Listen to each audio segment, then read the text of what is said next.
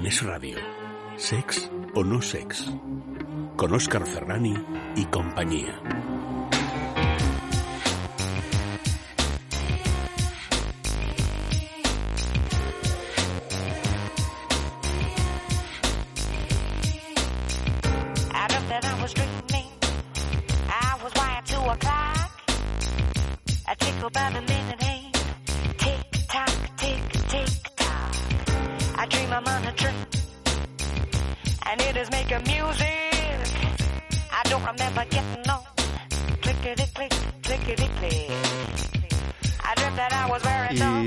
Saldría aquella cuestión de que la primavera la sangre altera? ¿Es real esta afirmación? ¿Qué dicen los científicos al respecto? ¿Cómo afecta esta estación del año a nuestro deseo sexual?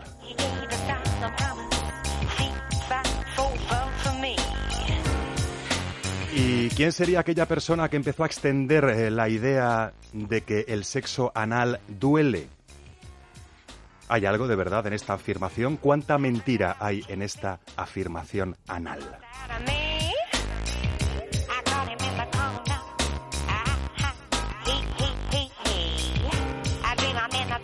¿Y alguien sabe lo que es el grooming?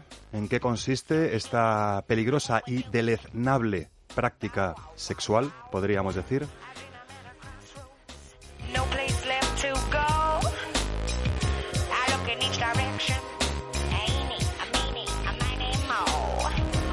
¿Y qué podemos hacer eh, en un momento de ocio relacionado con la comida? ¿O qué podemos hacer en un momento de ocio relacionándonos con la divulgación sexual? Pues son planes de lo más pícaros que también descubriremos esta noche.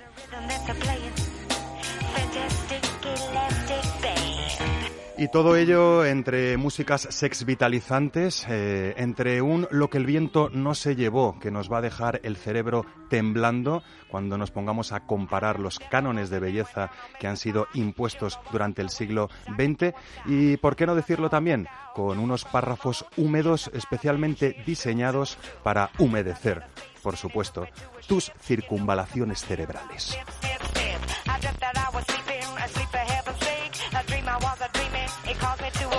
Todas estas cuestiones y seguro que alguna más eh, aquí en Sex o No Sex no podía ser de otra manera, porque ya sabéis que Sex o No Sex no es la única cuestión.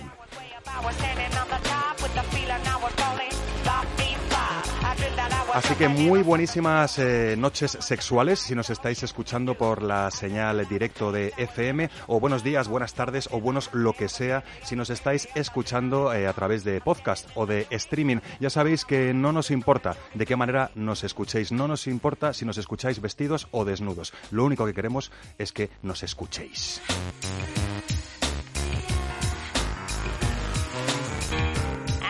Queremos que nos escuchéis y queremos que contactéis con nosotros. Eh, podéis hacerlo a través de nuestro correo electrónico sexonosex arroba esradio.fm o también podéis seguir nuestras andanzas virtuales a través de nuestras redes sociales. Nos encontrarás en Instagram, en Facebook y en Twitter, siguiendo las letritas que suman la palabra sex no sex radio.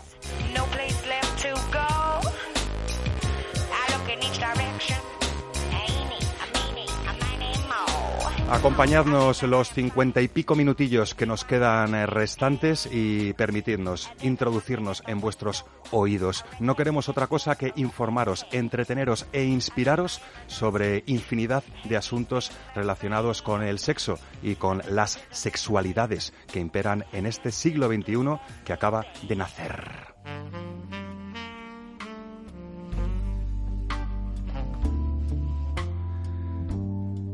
Buena música para aflojarse el cuello de la camisa o el botón de los pantalones. O buena música para saludar a nuestras gargantas colaboradoras, sin las cuales este programa pues no tendría razón de ser. Buenísimas eh, noches eh, nuevas, Leire Méndez. Buenas noches, Oscar. Eh, Leire Méndez es nuestra sexóloga de cabecera, es corresponsable eh, además de eh, La la sexopedia.com. sexopedia.com. ¿Cómo Gracias. se te puede olvidar? ese, ese portal de internet plagado de información y divulgación sexual, además de con un nutrido y cada vez más nutrido directorio de profesionales eh, relacionados con la sexología y con la terapia sexual. Ahí todo lo que quieras buscar relacionado con la sexualidad lo encuentras. Eh, buenas noches, Mar Márquez. Hola, Oscar. Buenas noches. ¿Cómo lo llevas? Yo muy bien, mira qué alegría tengo en el cuerpo. No será por el tema que nos traes hoy. No, por el otro, por el de la primavera. El Ah. otro, el que no es mío. Vale, muy bien. Eh, es, obliga- es- es- es obligatorio, es obligatorio preguntarte algo que se me olvida preguntarle a Leire, pero que os lo pregunto a las dos. Eh, ¿La primavera vuestra sangre altera? Ay, a mí sí. Yo es que me empiezo a sentir muy guapa. Y cuando yo me siento guapa me pongo seductora. Yo me animo muchísimo, o sea, eh, como que tengo muchísima energía en Est- primavera. Estos son los pluses de la primavera. Luego veremos mm, los contrapuntos de la primavera, que también los hay, los ¿no? hay, los hay, sí. Buenísimas noches nuevas o buenísimas lo que sea, Gerard, porque tú te mueves en el espacio-tiempo eh, que da gusto con esto de las nuevas tecnologías. Sí, la ventaja de las nuevas tecnologías es que a veces el espacio-tiempo se dobla. Oye, ¿a ti la primavera eh, tu sangre altera? Eh, no, a mí me deja bastante jodido, la verdad. Ah, tú eres de los, no lo llevo bien. de los y, y salido ya estoy todo el año, así que tampoco. no. Salido, no te refieres a salido de sitio, ¿no? Te refieres a... Bueno, también, eh, todas las acepciones me, me definen. Mucha atención a, a la sección de Leire Méndez que te va a contestar eh, a por qué la primavera tu sangre no altera o a Ah, tu sangre favor. altera, ¿vale? Eh, buenísimas noches nuevas, eh, Eva Guillamón. El próximo día que no te acuerdes de mi nombre, no sé qué voy a hacer. Pero voy a, idear algo creativo. Porque se me queda mirando así como si nos acabáramos de conocer. eh, Es, es como que el cerebro, ¿cómo el cerebro ¿Cómo se me atrancuja cuando, cuando ya lo veo, ya lo veo, ya lo veo. Isaac que conecta la es luz roja esta del infierno, es como que la cabeza eh, se me va a cualquier lado menos al guion. Y encima en el guion no tengo escrito vuestros nombres. es una cosa que va- vamos a empezar a hacer. Ya está aquí, Chema Rodríguez Calderón, buenas noches. Buenas noches, Oscar. ¿Cómo que qué fuerte? Qué fuerte que no apuntes nuestros nombres. Deberías tenerlos tatuados en el pecho. Sabes que te has colado antes de que te haya saludado, ¿no? Ojo, lo siento, Oscar, tío. Sabes que no me has dejado saludar como los dioses mandan a Eva Guillamón y a su garganta, ¿no? Perdona, Eva. No Eva. te preocupes, Chema. Yo, como lo tengo a mi verita, Yo me sé tu nombre, Eva. Eva Guillamón. ¿verdad? Ya, ya, lo sabes, pero cuando hay que decirlo así de repente con una luz encendida, a lo mejor te sale por llamarla Cristina algo Esto es una eso. cosa que te pasa a ti. Y mira, casualmente Cristina Rosenbinge preferiría que no me llamaras Puede por ser. varias razones. Ha sido un psicofallo, ¿eh? Ha sido un psicofallo, ¿eh? ¿Por qué Uno más. razones? Nada, nada, por ninguna Ah, razón. vale. Luego te lo cuento cuando se apague la luz roja. Antes tengo que preguntaros, tanto a Eva Guillamón, eh, nuestra reina del párrafo húmedo, como a Chema Rodríguez Calderón, nuestro emperador de la agenda pícara, eh, si, la, si la primavera vuestra sangre altera. A mí es que me altera prácticamente todo en la vida. La primavera es una cosa más. ¿Pero te altera para bien o te altera para mal? Pues eh, soy... es posible. Cualquier cosa puede Amba- pasar. ambas dos, Cualquier ¿no? cosa. O sea, cuando me altera para bien, me altera para bárbaro.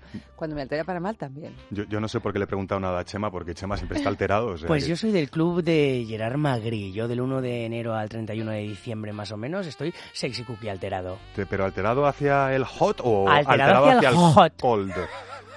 24 hours, 7 days a week. Me estás, 24. me estás diciendo que el resto de estaciones del año eh, tú no andas alterado, ¿no? Y que sí, que sí, que sí, que sí, que todo. Ah, del vale. 1 de enero al 31 de diciembre. Ah, vale, vale, vale, perdóname, que tampoco Llega el había fin de caído. semana y me altero. El lunes me altero. Todo, todo me altera sexy. ¿Los 28 de febrero descansas? Mm, No, tampoco, porque es el cumpleaños de mi hermano Miguel Ángel, así que también estoy alterado. Bueno, nosotros os vamos a dejar descansar, pero cuando acabe el programa, porque ahora tenemos un sinfín de cuestiones de lo más recurrentes para ampliar nuestros horizontes sexuales.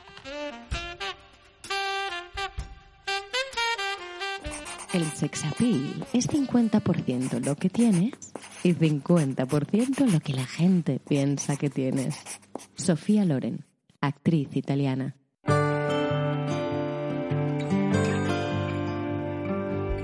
Sea que a- a- además de las estaciones del año, pues eh, también puede afectar a eh, cómo nos sentimos, ¿no?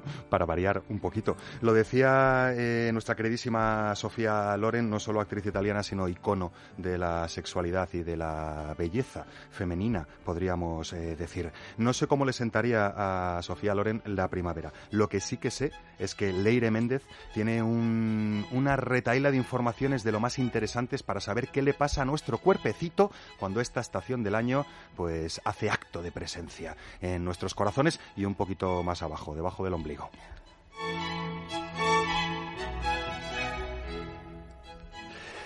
Leire Méndez, ¿podemos empezar por el tema de la luz?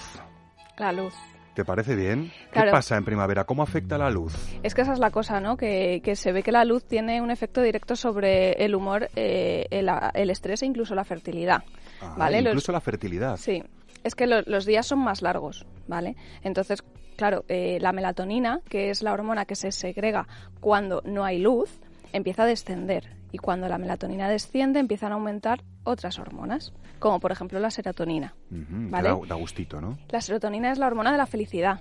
Cuando nosotros nos sentimos, cuando tenemos poco estrés, nos sentimos eso, lleno, felices, con mucho bienestar, es porque tenemos serat- mucha serat- serotonina. Te estás pareciendo a mí, ¿eh? Ya. Ten cuidado. Joder, se pega pe- todo menos la hermosura. menos la.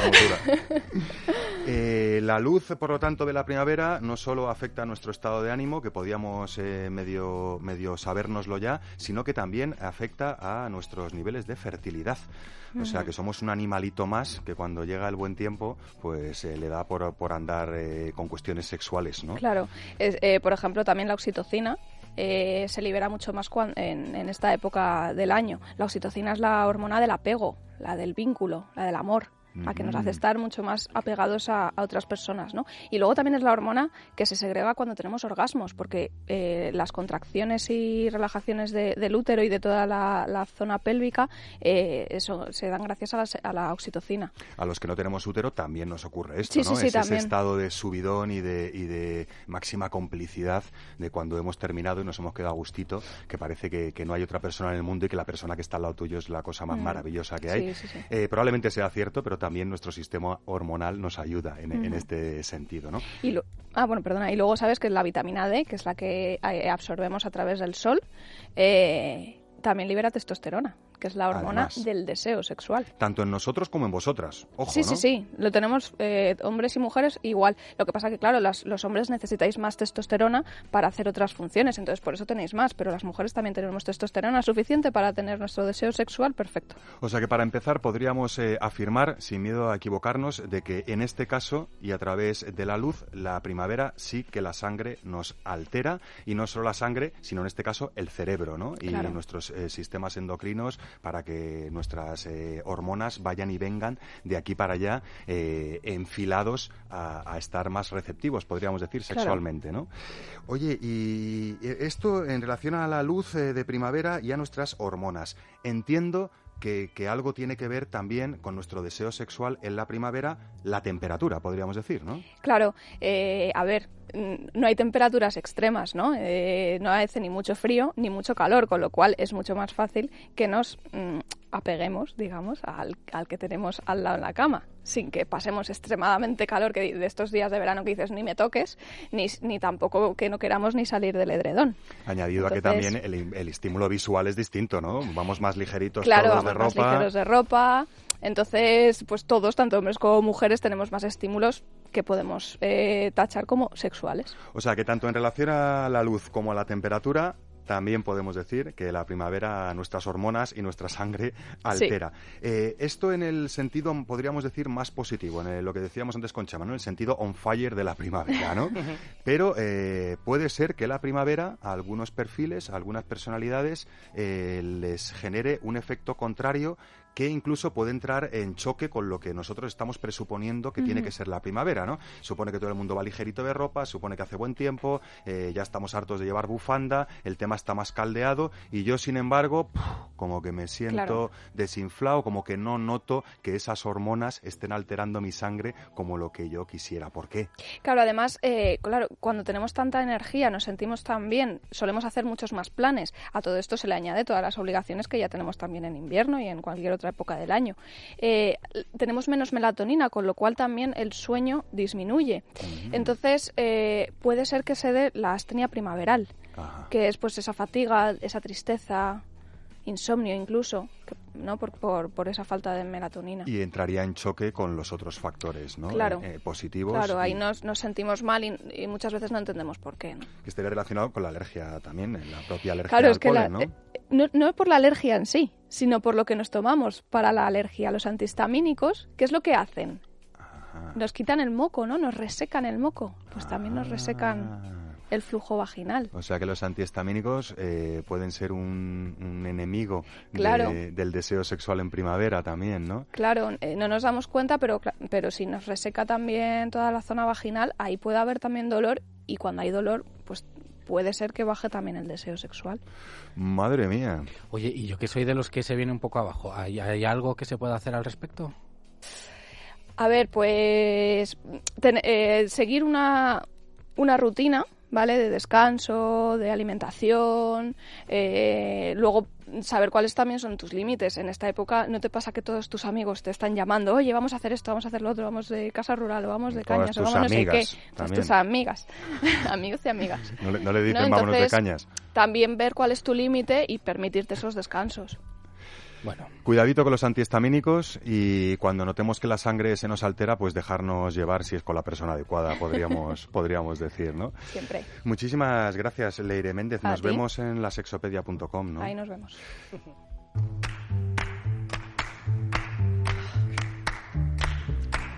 Y de la primavera, pues vamos a pasar a menesteres más carnales, podríamos decir, o más explícitos, porque hoy Mar Márquez viene dispuestísima a desterrar un bulo que ha estado en la boca y en las mentes de muchas personas y que desgraciadamente todavía lo sigue estando. Es aquello que a veces nos hemos atrevido a afirmar o hemos escuchado a otras personas afirmando con total naturalidad, como si fuera una verdad completamente eh, eh, eh, inamovible, ¿no? Aquello de el sexo anal tiene que doler o el sexo anal duele. En fin, Mar Márquez, eh, tú nos dirás, eh, podríamos empezar por de, de dónde sale este mito, ¿no? Porque podemos claro- hablar de que es un mito, eso, ¿no? Eso que te iba a decir, que Mm. tenemos claro que esto es un mito.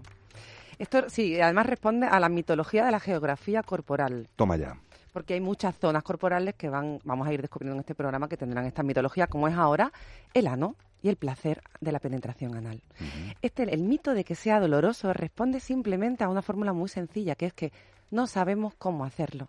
No hay un modo de un modus operandi, no hay un ars amandi en nuestra historia universal en el que podamos fijarnos para hacer ciertas prácticas con seguridad y con placer. Que nos pasa casi en todas las prácticas sexuales, lo que pasa es que probablemente en esta eh, todavía es más riesgoso, porque si no manipulas, si no conoces, si no sabes, es cuando viene el dolor y por la pereza de no aprender ya es cuando puedes llegar incluso a normalizarlo mientras puedas aguantarlo, claro. Digamos que es una práctica menos intuitiva que cualquier otra. Como requiere de ciertas de ciertos patrones de actuación, o se aprenden o difícilmente vamos a llegar con naturalidad. ¿Por qué hemos llegado a este desconocimiento del cuerpo? Pues mira, el placer, como te he dicho antes, está zonificado. Y depende del momento cultural en el que nos encontremos, una moral u otra nos ha dicho dónde tenemos que buscar el placer o no porque eh, la penetración anal existía en los tiempos de la historia de los griegos y tal, pero luego vinieron en el siglo III la cultura cristianita que nos dijo que para ser eh, virtuosos tenemos que ser espirituales, que el cuerpo era el territorio del pecado y todo lo que tuviera que ver con él se desplazaba hacia la perversión. Incluso más allá, zonas en las que las secreciones orgánicas, como puede ser el ano, que, se, que, se- que secreta heces, eh, estaba eh, relacionado con el ideal de impureza. Entonces, tanto por un lado como por otro, el ano quedó totalmente en el territorio de la perversión y de lo antinatural y antideseo. Qué curiosos somos los seres humanos, ¿no? Ya lo hemos recordado, señalado más de una vez aquí en Sex o No Sex, pero parece ser que no nos importa que nuestra piel esté eh, directamente relacionada con la sudoración, no nos importa que nuestros genitales estén directamente relacionados con la orina, pero parece ser que a veces nos importa que nuestro ano esté directamente relacionado con las heces, ¿no? Cuando eh, cualquiera de las tres áreas anatómicas más o menos zonificadas están totalmente vinculadas a un mecanismo de secreción, ¿no? Y de, y de eliminación de, de residuos eh, eh, corporales, podríamos decir, ¿no? Entonces nos quedábamos a nivel sexual con un recodo pequeñito para que la procreación pudiera continuar. Entonces, entonces dijeron, em, la penetración vaginal va a ser la única manera de sentir placer. Vamos a permitir el goce en esta zona del cuerpo, estamos zonificando el placer, permitimos el goce en esta zona del cuerpo pues para que podamos seguir reproduciéndonos. Luego llegó, años después, ya en el siglo XX, Freud, con otra manera diferente de verlo, pero lo justificó de la misma forma. Eh, ¿Por qué sentimos los seres humanos goce? Sentimos goce porque tenemos que procrear. Igual, eh, superlativizó el pene y la vagina ante cualquier otra práctica, dejando fuera también otro tipo de personas como pueden ser las homosexuales de hombre que desean a hombre. Dando paso al imperio de, de la, de la heterosexualización coital del sexo, ¿no? Todo lo que no fuera un pene entrando en una vagina parece ser que rozaba lo antinatural, ¿no? Incluso nos atrevíamos a, a decir, ¿no? Cuando Claro. lo natural es, es disfrutar, respetarse y encontrar cada uno los caminos de placer que, que entren en consenso entre las dos partes afectadas, ¿no? ¿Y qué pasa después de esto? Pues que cambian los valores morales y nos llegamos con que podemos disfrutar del placer de múltiples formas diferentes, pero no tenemos lo que decíamos al principio, un saber hacer, un arsamandi. ¿Dónde vamos? ¿Qué nos llega a la mano? Libros, pocos. Imágenes, muchas. Programas de radio, algunos. Algunos. Y renqueando. Eh, imágenes muchas y ahí caemos en eh, el cine de ficción que se llama porno. Como cine de ficción. Ficción. Igual que Superman no vuela, una penetración anal no se puede hacer como sale en el porno, porque no es real simplemente. El fin del porno no es educativo. Por lo tanto, llegamos a nuestra cama mirando lo poquito que hay, que es esa imagen, y diciendo voy a imitar, porque el ser humano imita lo que ve. Voy a imitar esto. Resultado, me muero del dolor. Por supuesto que sí. Y peor, me creo que es normal. ¿No? Me creo claro, es Es que- así, es porque si la doler. chica está gozando de dolor y yo no, ¿qué me pasa? Yo soy la rarita y yo soy el rarito. Muy brevemente, ¿por qué duele entonces y por qué no debería doler? Podríamos, podríamos resumir, a ver si te Es muy atreves. sencillo, duele porque no sabemos hacerlo, no hay otra. Y no debería de doler porque ninguna práctica erótica puede doler. Las prácticas eróticas están para que las personas gocen, sientan placer, las dos. Podríamos Las decir, podríamos añadir que duele porque no hemos dado tiempo a que nuestro esfínter anal se relaje lo que debe relajarse y o porque no hemos lubricado nuestro esfínter anal con la conveniencia que deberíamos. Podrían ser los dos factores eh, de dolor más recurrentes, Los ¿no? básicos sí, y también porque tampoco hemos aprendido a sentir placer en esa, zona, en esa zona, porque las zonas se despiertan. Tienen que haber relación entre cerebro, eh, placer y zona. Eh, una de las indicaciones, no vamos a dar indicaciones porque ya la daremos otro día, que esto es Bueno, para la- un la- programa. las dejaremos ir saltando, ¿eh? Pero una de las primeras que a mí me gustaría dar, también puede ser porque me pasó a mí de manera personal, es eh, unir eh, la exploración del ano a otra práctica que ya te guste que conozca. Por ejemplo, si tú eres mujer y te estás masturbando tocándote el clítoris, empieza a tocarte el ano un poquito por fuera. Intenta introducirte un dedo y a ver qué pasa. Si eres un hombre y estás manipulando tu pene, eh, contracción hacia arriba y hacia abajo, empieza a tocarte el ano e intenta meter un poquito el dedo a ver qué pasa. Como primer paso. Es aquella técnica que los sexólogos eh, llamáis eh, de desfocalización, ¿no? El, dejarle al cerebro que comprenda que hay muchas más áreas que las exclusivamente genitales, ¿no? En, e- en ese, en ese sentido, eh, podríamos decir también que los músculos tienen memoria, ¿verdad? En el sentido de que si una vez me lo hicieron mal y me hicieron daño, pues yo voy a tender a contraer de forma refleja cuando alguien esté estimulando eh, la cara externa de mi esfínter anal, pese a que esté plagadísima de terminaciones nerviosas, ¿no? En ese caso habría que desacostumbrar al cuerpo, ¿no? Eh, hay, hay también algunos aliados, no solo lubricantes adecuados de mucha permanencia, sino también algunos geles relajantes musculares que eh, tienen el peligro de viciarnos, pero tienen la facultad de que de manera muy puntual y en las primeras eh, fases de la desacostumbración, con perdón de la palabra, que me duela, podría facilitarnos que volviéramos a asociar este tipo de prácticas con prácticas placenteras para luego ir retirándolos, simplemente dando paso a una buena lubricación y volver a disfrutar, si es que es nuestro gusto, nuestras ganas y las de nuestra pareja, de esta otra práctica sexual, ¿no? Eh, Sí, Chema, que Chema- Chema se está sí. poniendo serio, eh, cuidado. No, es que, es que, pero también hay que saber es eso, o sea, que si, que si no sabes lo que estás haciendo y con quién lo estás haciendo, y cuidadito con el no te preocupes que yo te lo sé hacer. Efectivamente. Porque te puedes encontrar, ¿sabes?, con unas medidas subsaharianas y tú no tienes unas cabidas subsaharianas y como no te lo hagan súper mega bien, te pueden hacer mucho dañito, ¿eh? Y luego está claro que a la gente le interesa el tema porque yo no sé si tú te acuerdas, Oscar, cuando hacíamos aquel programa de Es Sexo, cada vez que hablábamos de sexo anal y colgábamos el podcast donde aparecía que íbamos a hablar de sexo anal, las descargas se incrementaban de una manera exponencial. O sea que está claro que la gente necesita información. Y Es de lo que menos referentes también tenemos, ¿no? Y la práctica que se nos ha quedado encasquillada en la cabeza como más supuestamente escatológica, ¿no? Y digo supuestamente.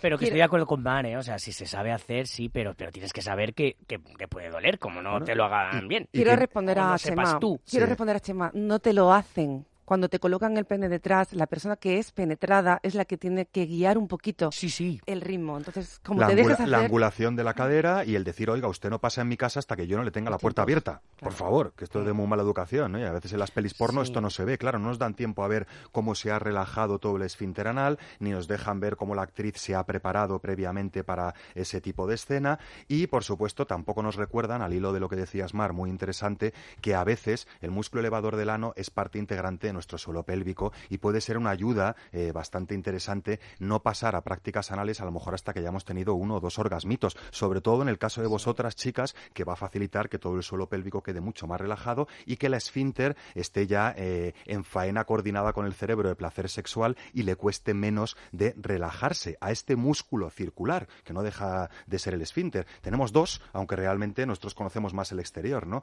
Eh, es el músculo el que tiene que relajarse y es el músculo el que fisiológicamente tiene que permitir en su máxima dilatación que entre algo. Es que hay penes o juguetes muy grandes para esfínteres muy pequeños. Eso también lo podríamos tener en cuenta para, eh, si es nuestro caso, pues saber que un pene nos puede dar mucha alegría analmente, pero un dedito también y un plug anal también, ¿no? Por ejemplo. Y que un pene pequeño puede hacer mucho daño también, ¿eh? Cuidado. Sí, mal manejado. Es que- exactamente. Es que después tampoco, pero hay unas leyes físicas, eso yo quiero Bueno, decir ya haremos nuestro monográfico de tips de sexo No, no, vamos- Haremos el monográfico Lo de único sexo que hoy quede claro... Vamos a ir la- analizando eso, los programas analiza. de, de aquí para adelante. Que hoy quede solamente claro que todas las prácticas eróticas son para sentir placer las personas que intervienen en ellas.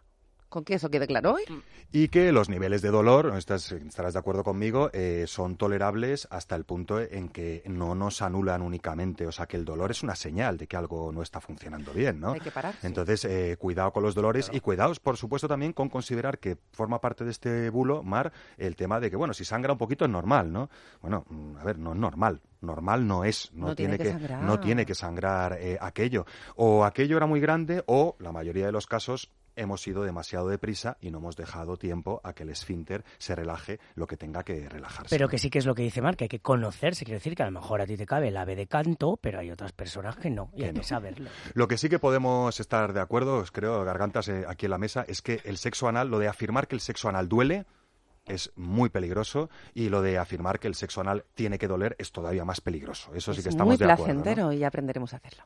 Bueno, es muy placentero el sexo anal en cualquiera de sus variedades. ¿eh? Aquí hablamos de coito anal, pero podemos hablar también una práctica anal puede ser simplemente acariciar, ¿no? De manera adecuada el esfínter e ir dándonos tiempo para que para que las partes contratantes se vayan conociendo, ¿no? Y adaptando. Eh, yo no sé lo que opinaba Caloncho del sexo anal, pero sí que sé que nos tiene preparada una cancioncita del disco Fruta de 2013 que puede ser eh, de lo más interesante e inspiradora en lo que a temas sexuales se refiere. Os dejo con ella y volvemos ahora con el cómplice de juego.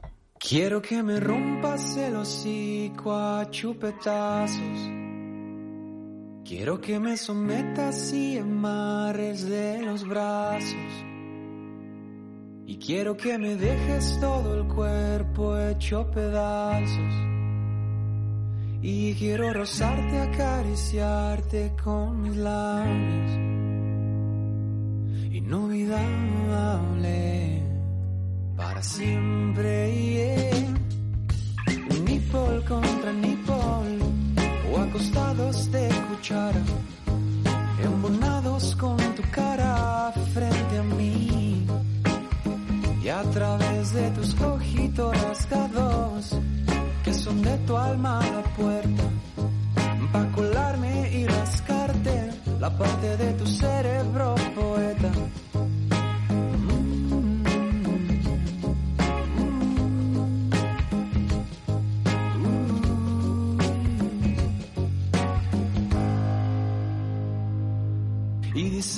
Una caricia, suaves trazos.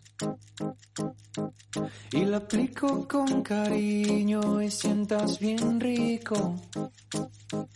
Con mordidas y besitos afrodisíacos. Tú eres mi amor, mi inspiración. Nipple contra nipple, o acostados de cuchara, embonados con tu cara frente a mí. Y a través de tus ojitos rasgados, que son de tu alma puerta, pa' colarme y rascarte la parte de tu cerebro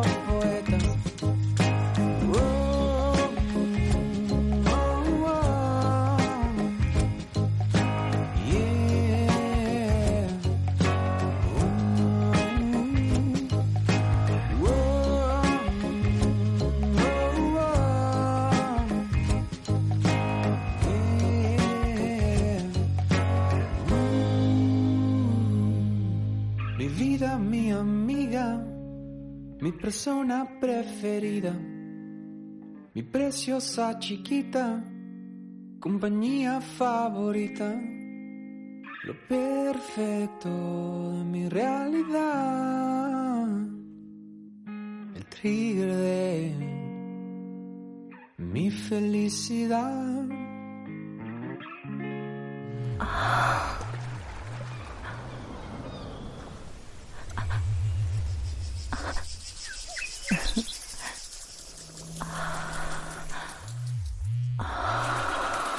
Sexplórate con Amantis, tu tienda erótica.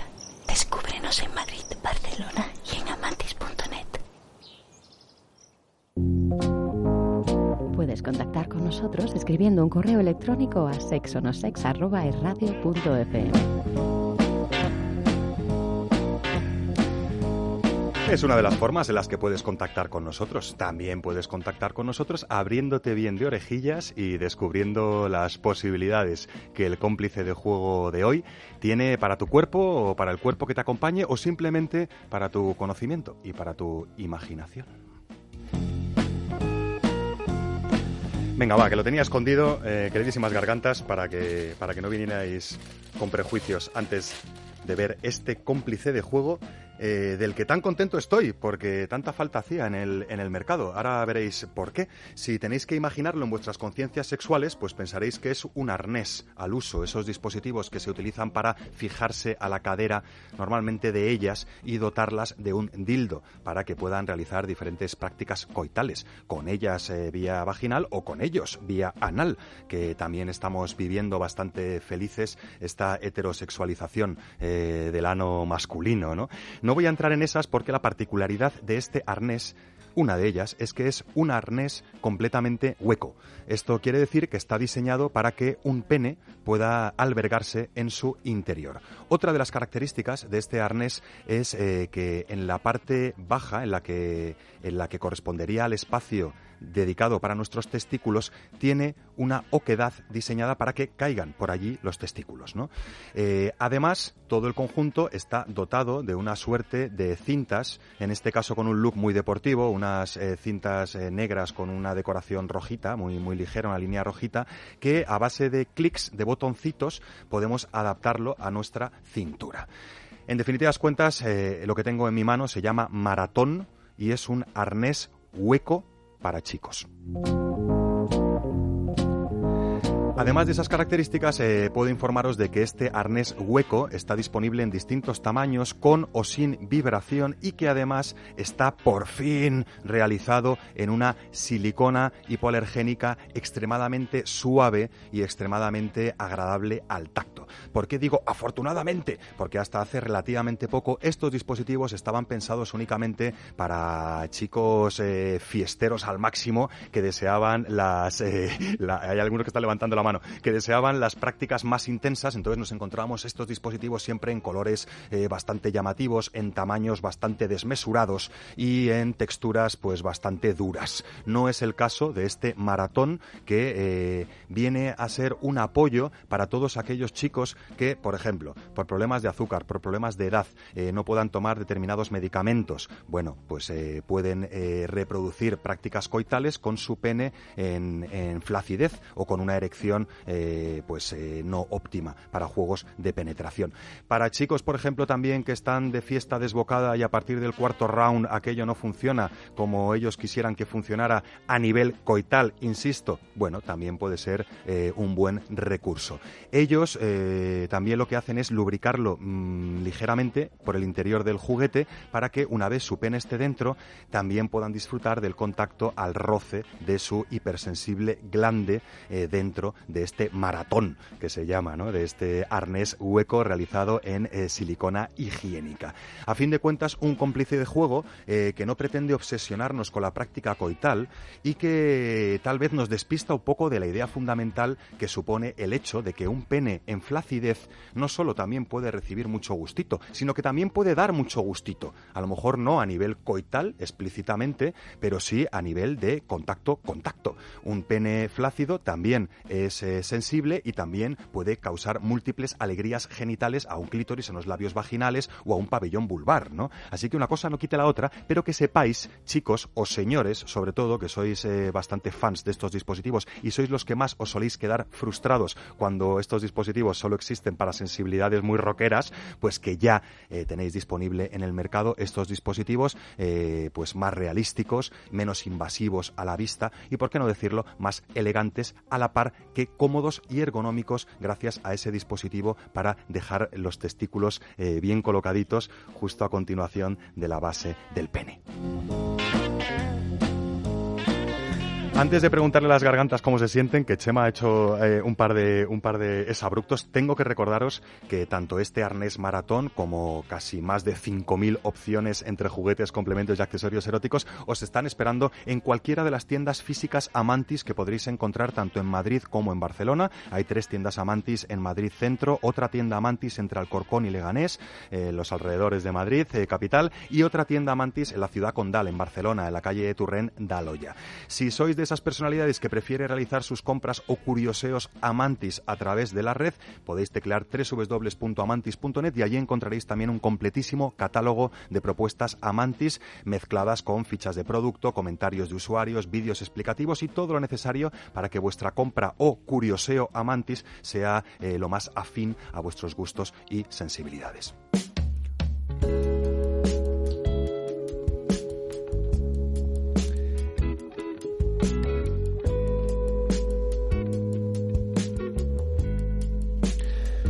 Ay, ¿cómo os habéis quedado? Venga, va.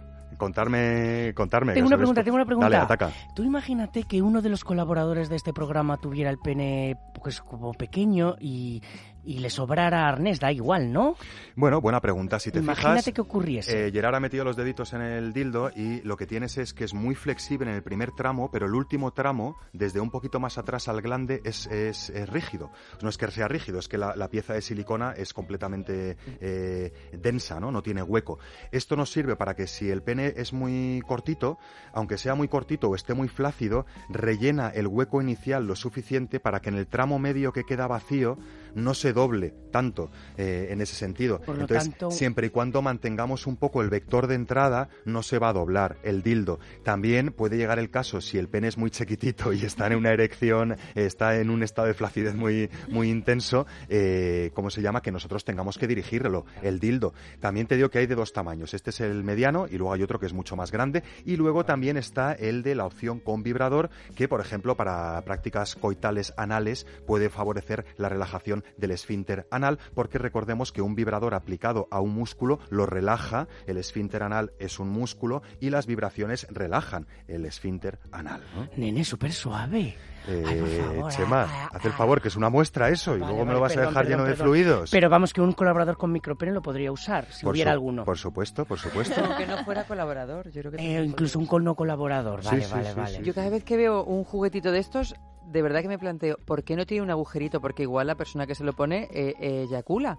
¿Y por qué no hay un agujerito para que esa eyaculación no se pierda en la profundidad de ese pene de plástico y caiga en algún lugar más interesante? Hay dildos huecos, pero en este modelo se entiende que los fabricantes prefieren que el semen, eh, ¿cómo se llama? No traspase. No traspase Vale. fronteras en este, en este sentido y de hecho pues eh, tienes margen para eyacular con, con total tranquilidad porque está, mm, es- no es que sea solo el dildo, es que el dildo tiene ese frontis que va a adaptarse en el pubis y que va a hacer que sea prácticamente imposible que ningún fluido del pene vaya más allá del interior de- del juguete, ¿no? Eh, en fin, nos vamos con los maratones a otra parte. Por ejemplo, a los maratones que nos proporciona Eva Guillamón con sus párrafos húmedos, en este caso, para no variar, con unos párrafos húmedos de lo más sugerentes.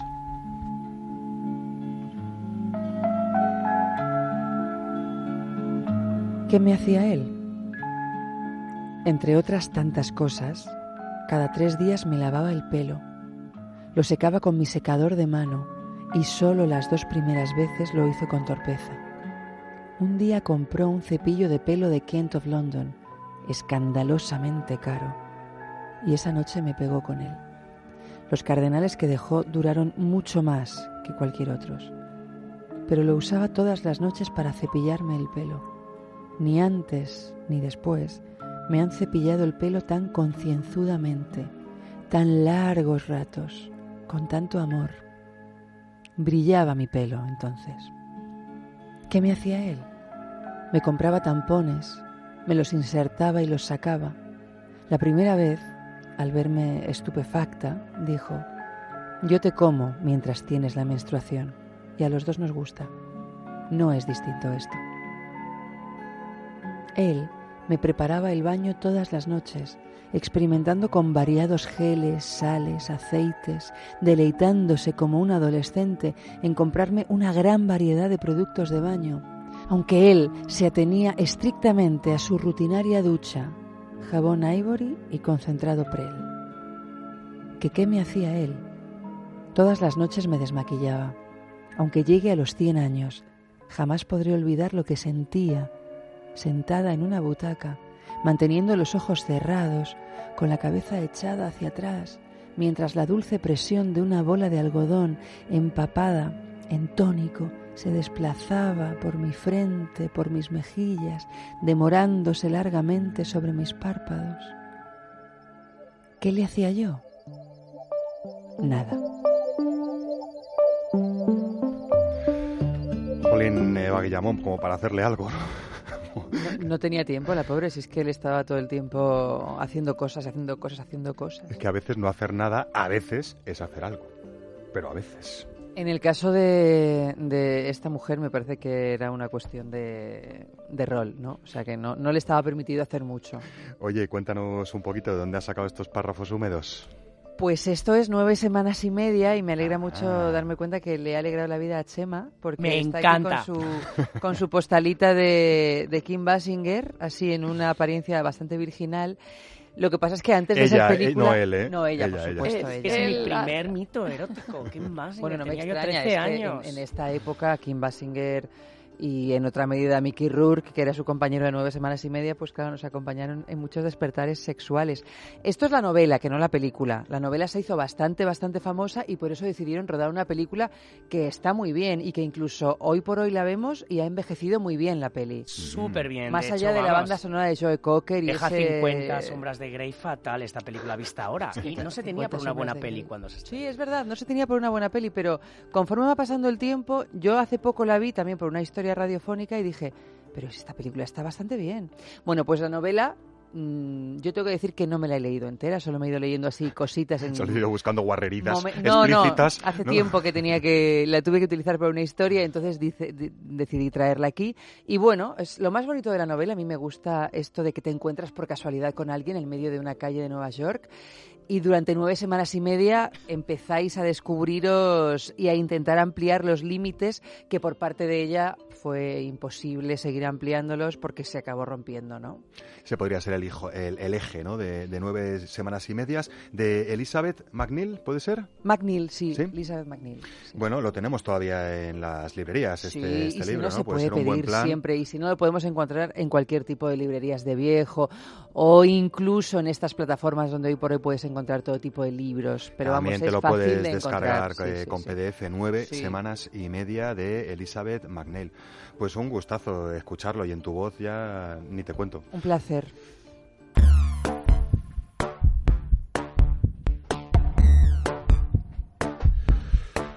Vamos a hacer un cambio de registro así un poco delicado, porque hoy Gerard Magri en Cuerpo y Enter eh, nos trae con una, nos viene con una información que, que puede ser no muy agradable de escuchar, pero creemos que es completamente necesario de, de conocer, ¿no? Eh, os lo adelantaba un poquito en el sumario. Hablamos de grooming. Grooming escrito y es eh, una práctica realizada por adultos a través de internet que entraña no solo múltiples riesgos para nuestros menores sino que eh, puede suponer un auténtico riesgo para ellos nos lo cuenta Gerard Magritte en Cuerpo y Enter Gerard, que nos vamos a tener que poner serios, aunque no por demasiado tiempo. Sí, hoy sí, cuéntanos un poquito, serios. cuéntanos un poquito mismo qué es esto del grooming.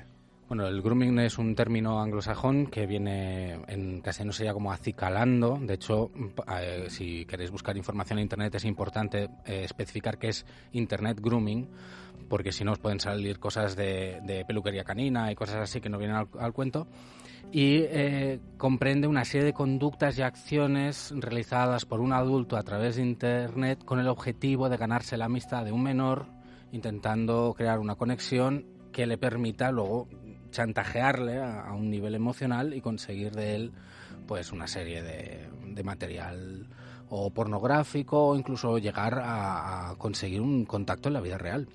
O sea, podríamos decir que son adultos que se hacen pasar por jóvenes en las redes sociales, contactan con otros jóvenes y poquito a poquito, como si fueran otros chavales inocentemente interactuando, eh, su objetivo es ir consiguiendo imágenes lo más explícitas posibles de este menor para, sobre esta falsa intensidad, identidad, alargarlo pues hasta donde la tragedia llegue, ¿no? Eh, en algunos casos únicamente se queda en un intercambio de imágenes, en otros podríamos decir que el adulto empieza a chantajear al, al- al menor para que le dé más imágenes y podríamos decir que en un caso extremo ya de desgracia absoluta, pues eh, el- aunque, aunque dicen los expertos que es el, caso menos probable, aunque puede pasar también que el adulto ya pretenda contactar con, con el menor, ¿no? Sí, es el caso menos probable. Lo que suele suceder es que el Internet ha facilitado el contacto entre personas anónimas y entonces hay gente que utiliza eh, falsas identidades, en este caso de, de- de- de ser otro menor, contactan con, con-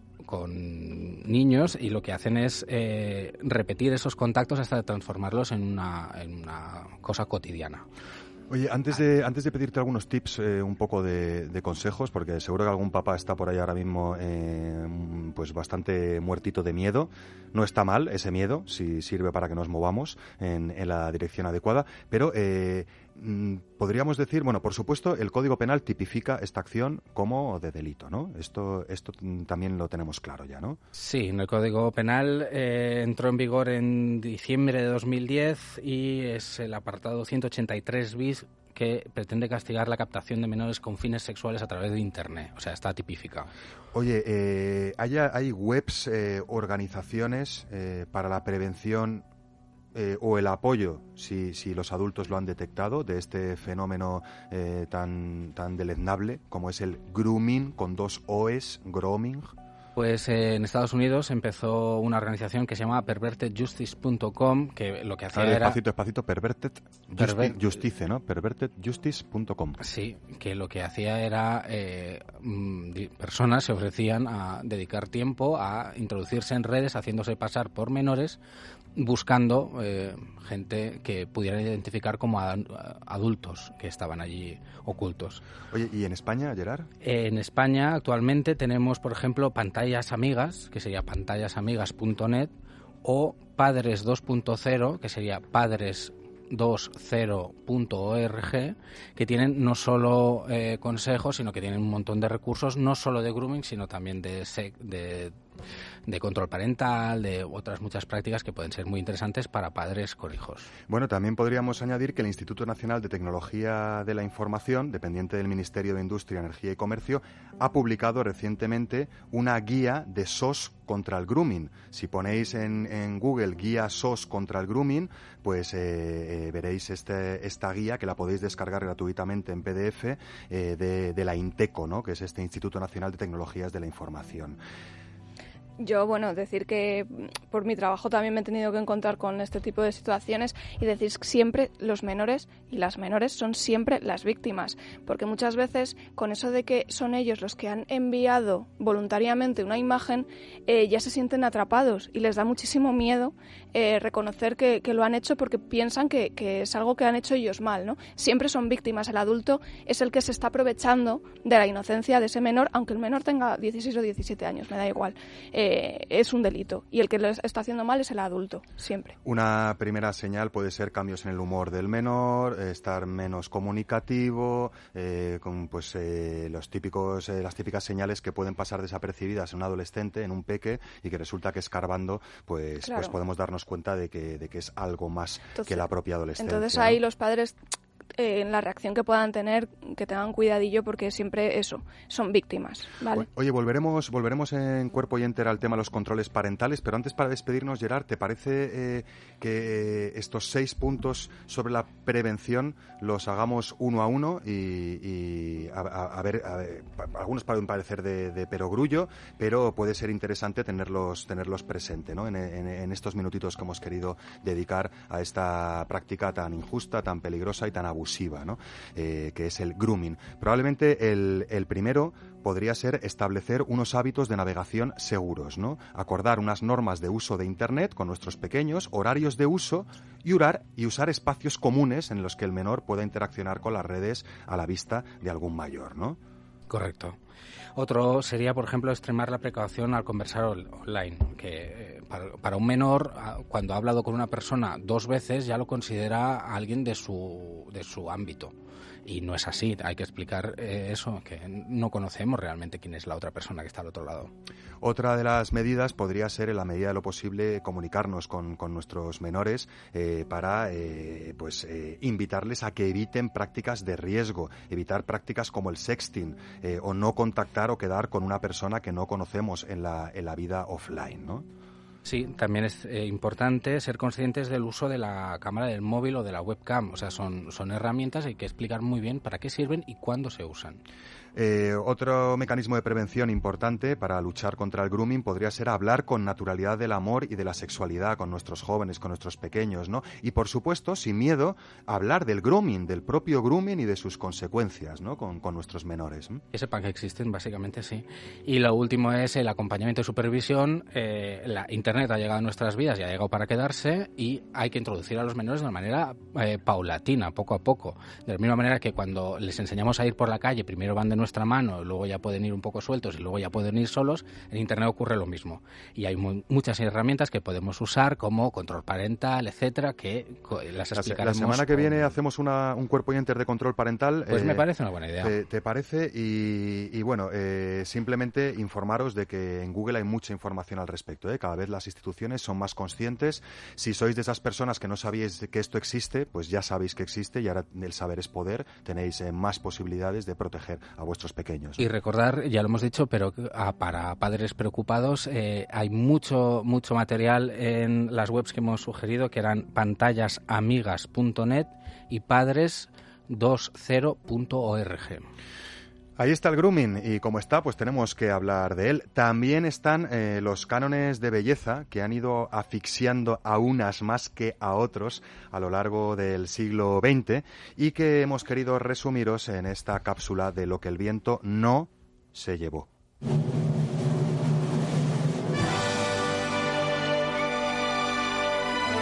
La ruleta de la suerte en el mundo de las modas. Bellezas de ida y vuelta durante el siglo XX hasta nuestros días. Los cánones de belleza a lo largo de la historia han ido variando en cada época. Desde las pieles blancas y los ojos marcados de Egipto hasta las redondeces carnales del barroco, los cuerpos de mujer han estado sometidos a muchos más cambios de gustos que los del hombre. Aún así, no será hasta el siglo XX cuando empiezan los cambios más drásticos en los cánones de belleza física y en la ropa, para realzar las proporciones preferidas de cada época. Es el siglo de Coco Chanel, que influyó en la moda a lo largo de 70 años, convirtiéndola así en una de las figuras más importantes de este siglo.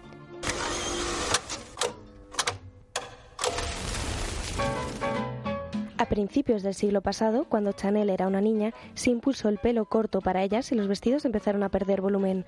Marcar la cintura bajo el pecho femenino causa furor y los maquillajes recargados son lo habitual. Mientras, el prototipo masculino es el de un hombre bien afitado, engominado y con peinado con raya. Será en los años 20, época del Charleston, cuando el gusto por el aspecto andrógino en la mujer alcance su auge. Todas sueñan con cuerpos delgados como en la década anterior, pero más esbeltos, sin corsé y con faldas más cortas.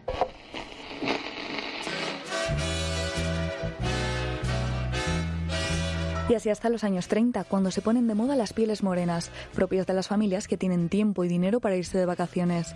La tendencia vuelve a ser un cuerpo de cintura marcada con silueta tipo reloj de arena, y mientras los hombres añaden a su peinado con raya un fino bigote. Será en los años 50 cuando las curvas generosas empiecen a valorarse. Llega Marilyn Monroe con sus caderas pronunciadas y piernas infinitas. O todo lo contrario, mujeres pequeñas y muy delgadas con apariencia niñada como Audrey Hepburn. A su vez, los hombres siguen centrados en su cabello y poco más, elevando su pelo con tupés. Hasta los años 60, donde ellos se lanzarán a la moda del peinado largo y los bigotes anchos con perilla, animados por el movimiento hippie. En los 70 los hombres se prefieren con barbas completas y pelo largo, mientras que el ideal de belleza femenino es cada vez más estilizado, aunque eso sí, con pechos muy prominentes. Será en los 80 con Pamela Anderson cuando empiecen a darse los primeros casos de evidentes intervenciones quirúrgicas, mientras que los hombres vuelven a afeitarse y empiezan a atreverse con peinados variados, como por ejemplo crestas teñidas, que nacen del movimiento punk.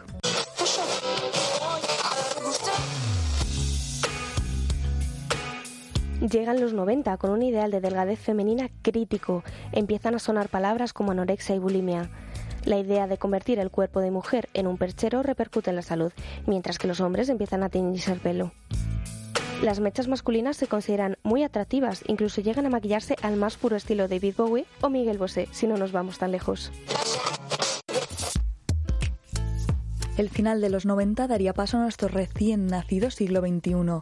La obsesión por hacer pasar hambre a las mujeres empieza a evitarse y el debate por la imposición de cánones inalcanzables sigue encima de la mesa, aunque términos como metrosexual o microinjertos surgen como una imposición estética para ellos. Aún así, el viento aún no ha logrado llevarse la idea de que el cuerpo de mujer tiene que seguir unos cánones de belleza estrictos y cambiantes, mientras que al del hombre se le permite adaptarse a cada época con pequeños cambios mucho menos exigentes y marcados.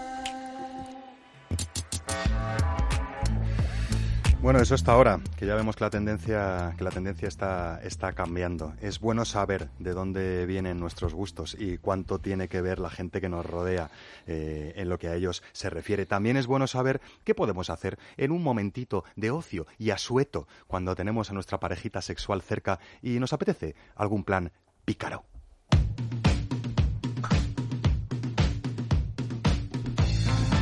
Chema Rodríguez Calderón. Buenas noches, Oscar. Vienes con planes para dar y tomar, aunque no nos va a dar tiempo a, a que nos los sueltes todos. Vamos a hacer, si te parece, un... un- Vamos a irnos a lo pedagógico. Es que hay unos talleres amantis muy, muy, ¿Sí? muy Venga, interesantes. vale, nos vamos, sí. nos vamos a Mantis. Hay Lo dos tenemos. esta semana, puede ser, muy Tenemos rapidito. dos esta semana. Hacemos el binomio Madrid-Barcelona, que yo sé que a nosotros nos gusta extendernos por toda España, pero bueno, esta vez es lo que toca. Y tenemos un taller en Madrid, taller de mantra y sexualidad, miércoles 24 de abril. ¿De mantra? A la- sí, sí, sí. ¿Es de mantra? Man- de- sí, pone de mantra, ¿eh? A ver si va a ser tantra. De tantra. A ver De si va a ser de tantra, tantra. de tantra. Y mantra. Ah, no sé, pero... eh, bueno, Taller de entonces, tantra en- en Madrid. De tantra y sexualidad en Madrid, ¿vale? Es siete y media, nueve y media, en Amantis Retiro, calle Alcalá, 82. En Barcelona también hay taller. Y tenemos en Barcelona uno súper interesante, salir de la, de la rutina sexual en pareja, ¿vale? Amantis Gracia, Torrent de Loya, 145, Barcelona, Metro L3, Fontana, ¿vale? El 27 de abril de 19 a las 11 horas. 27 de abril y miércoles 24 de abril en Barcelona y en Madrid, Sí. respectivamente. Si ponéis en Google Talleres Amantis Madrid o Talleres Amantis Barcelona, encontraréis más información al, al Y respecto. que la web de- del blog Amantis es muy facilita, blog.amantis.net. Más fácil no puede ser. De memorias ya tienes que saber ya. Oye, y, y hablando de, de deseo sexual, eh, esta noche no hay no hay verso o sí hay verso. Sí, sí hay verso, porque mira, yo ya me siento mal y yo creo que la tercera va la vencida. Y yo estado leyendo eh, tutoriales de escritura creativa y te he preparado un, un texto Pero en muy serio, culto. pero en serio. Te juro que es serio. Vamos- Hasta con referencias eh, Va- va- tiene vamos, a a, los con- dioses vamos a griegos. confiar en ti, vamos a confiar en ti y a ponernos un poco en, en- en- en posición eh, eh, poética.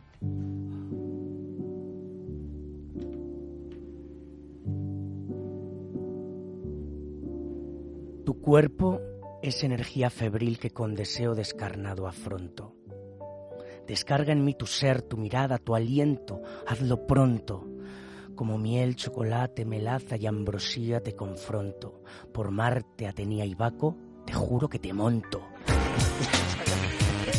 Alguien, alguien Sabía pensaba, que no. alguien No, pensaba no, que iba a ser serio. Todos sabíamos. Esto es seriedad, Pero, ¿no? pero montar es un, ver- es, un, es un verbo serio, ¿no? Está bonito porque lo lleva a lo urbano, ¿no? Lo lleva a, Claro. a la calle, y es al- como, al ay, sí, y hay mitología y a la vez, ¿sabes? Es todo. Te queremos, eh, Chema, eh, aunque seas incapaz de ponerte serio, cosa que por otra parte nos encanta. Muchísimas gracias a los mandos técnicos eh, Isaac eh, Vizcaíno, eh, Laura Jack, eh, nuestra jefa de producción, además de locutora y editora de las redacciones que andan a través de las manos de eh, Mary San Juan.